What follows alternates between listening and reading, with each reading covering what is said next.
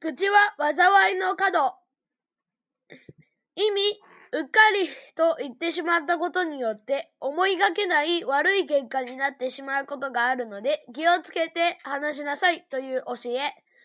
災いは悪い出来事、不幸な出来事。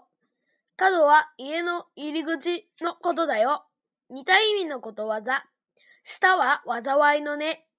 多言は身を害す。